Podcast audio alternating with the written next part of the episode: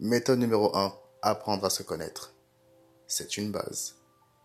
Alors pourquoi est-il essentiel de se connaître en général? Car c'est très facile de se perdre en cours de chemin.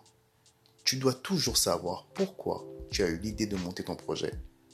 Personne mieux que toi peut savoir quelles sont tes motivations. Tu sais, on va s'arrêter deux minutes. Je veux que tu prennes une feuille et un stylo. Liste-moi, ou plutôt, liste-toi toutes tes qualités comme tes défauts. Et si tu affirmes que tu n'as pas besoin de le faire, ce n'est pas un problème.